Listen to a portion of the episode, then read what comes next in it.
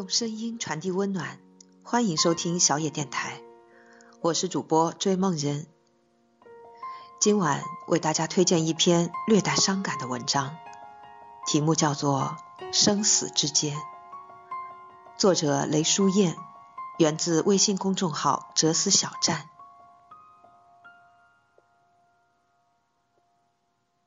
突然有一天。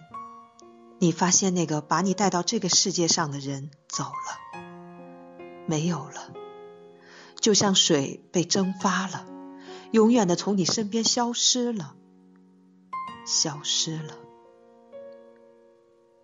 那个叫你乳名时亲切柔软的声音，那双曾抚摸你面颊的枯瘦的手，那种在你出门远行时久久注视着你、充满关爱和嘱咐的目光。都消失了，这是不能再生的消失，不像剃头，一刀子下去，你蓄了很久的头发落地了，光头让你怅然。但是只要有耐心，头发可以再生出来。一个人死了，不会再出现，不会了。一位墨西哥的作家曾说：“死亡不是截肢，而是彻底结束生命。”是的，即使一个人的手不慎失去了，残肢还会提醒他手曾经的存在。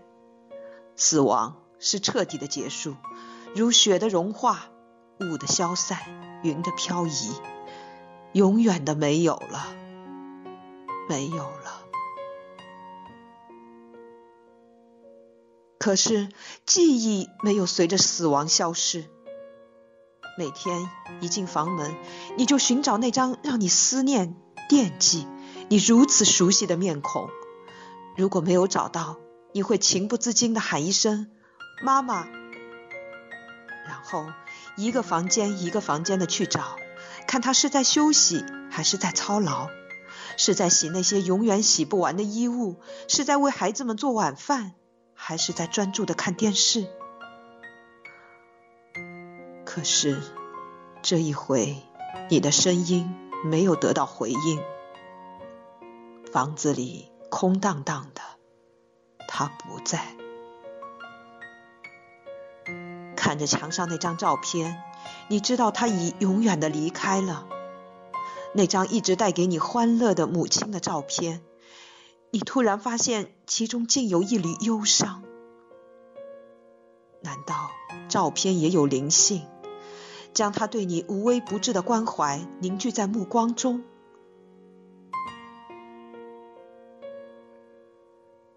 我不愿再走进母亲的房间，不愿触动她老人家遗留下的衣物，就让它原样留存着，任灰尘去封存。每一件遗物都是一把刀子，动一动就会刺伤那脆弱的神经。日子一天天过去，我不再流泪。谁不知道死是人生的归宿？生让我们给生命打了一个结，死便是一种解脱。妻子这样安慰我，儿子。也这样安慰我，他们很快就从痛苦中跳出来，忙忙碌碌、快快乐乐去干他们自己的事，好像母亲的离世已是很久以前的事了。母亲的死给他们留下的只是短暂的痛苦，并没有留下伤口，而在我的心里却留下了很深的伤口，有很多的血流出。我常常按着伤口，希望它尽快愈合。可是很快我发现，愈合的只是皮肉，伤痕的深处无法愈合，时常会有疼痛蔓延开来。我永远不会忘记2001年9月6号下午五时。在中国作协的会议室学习讨论的过程中，我以一种近乎失态的焦灼，希望会议早点结束，然后迫不及待地奔向母亲的住处。快到家时，我打电话给家里，想马上听到母亲的声音。铃声空响，我希望她是到楼下散步去了。推开门，像往常一样，我喊了一声“妈妈”，无人应声。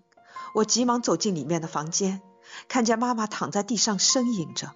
我扑过去，一把抱住她，想让她坐起来，问她怎么了。她只是含糊不清的说着：“我费尽了力气，可是坐不起来。”我看着床上被撕扯过的被单，看着母亲身上揉皱的衣服，知道她挣扎过，可是，一切挣扎都没有用。母亲左边的身子已经瘫痪了，无法坐住。她痛苦、无奈、无助的像个孩子。这个曾经十分坚强的生命，怎么突然变得如此脆弱？可是。无论如何，我明白了那个下午我焦灼、急躁、不安的全部原因。一根无形的线，生命之线牵扯着我的心。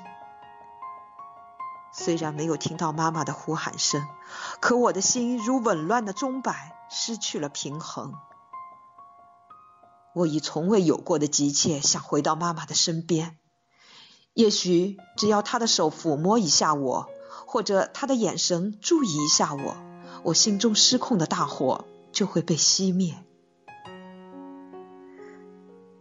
仅仅两天之后，当妈妈咽下最后一口气，永远的离开了她生活了八十一年的这个世界的时候，我觉得我生命的很大一部分被带走了，随着她走了。我猜想，一个人的理论生命也许很长，他就是这样一部分一部分的被失去亲人、失去情感分割，生命最终变得短暂了。没有药可以医治心灵的伤痛，所以只有学习忘记。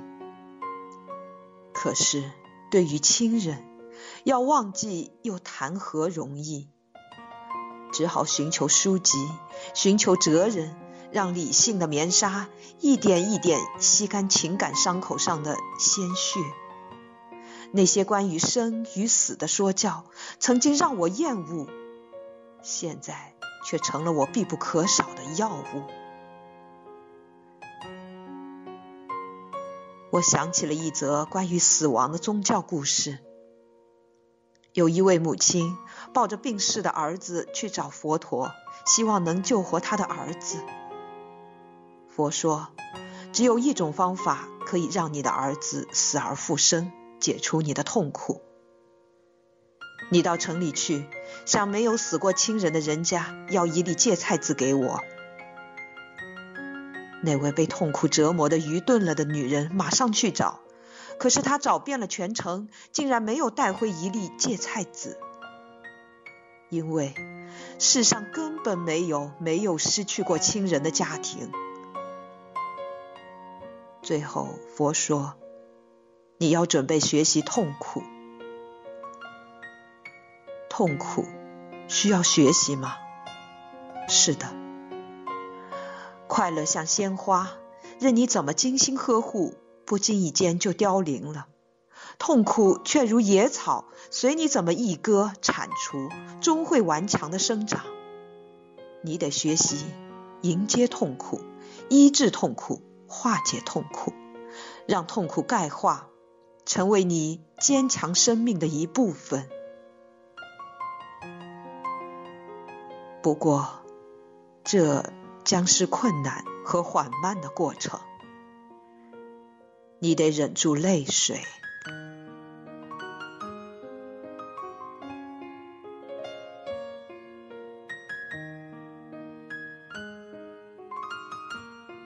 本节目由小野电台提供，用声音传递温暖，感谢您的收听。